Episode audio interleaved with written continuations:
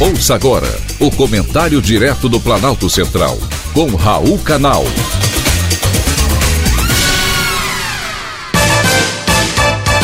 Queridos ouvintes e atentos escutantes, nosso assunto de hoje é armas de fogo. Hoje vou falar de um assunto polêmico: o acesso às armas de fogo. Sei que muitos são contra e tantos outros a favor. Eu, particularmente, embora não tenha arma em casa, Acho que todo cidadão brasileiro tem o direito de ter uma arma, em sua casa, em sua chácara, em seu sítio, em sua fazenda, em qualquer que seja a sua propriedade.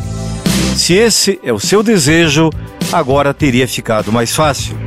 O presidente Jair Bolsonaro isentou a alíquota de imposto de importação de armas, tanto pistolas quanto revólveres. A resolução foi aprovada pela Câmara de Comércio Exterior e a medida passaria a valer a partir de 1 de janeiro de 2021.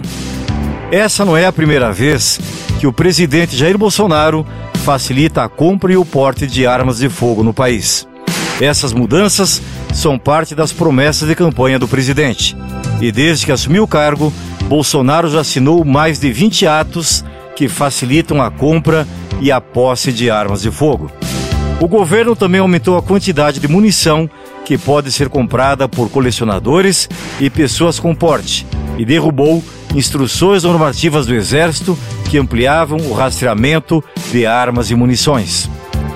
Uma das suas primeiras medidas, logo que assumiu o cargo, foi editar um decreto que facilitava o registro, posse, transporte e a venda de armas, inclusive a importação, e aumentava o limite para a compra de munição por colecionadores, atiradores e caçadores, além de proprietários rurais.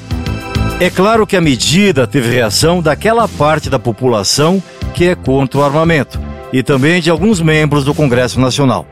O decreto foi retirado por modificar questões que só poderiam ser alteradas pelo Poder Legislativo.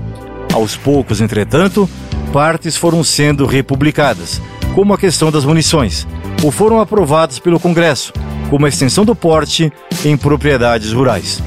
O debate sobre o direito de possuir armas de fogo é antigo no Brasil.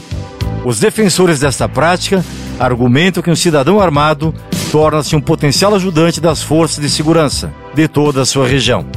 Se muitos possuem uma arma, o criminoso pensaria duas vezes antes de atacar alguém.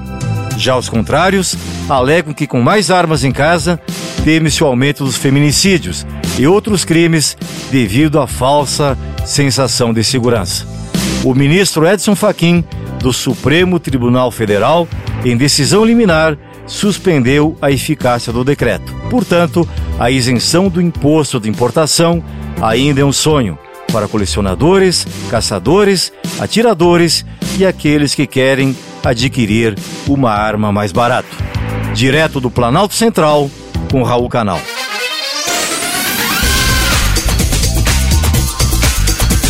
Acabamos de apresentar o Comentário Direto do Planalto Central, com Raul Canal.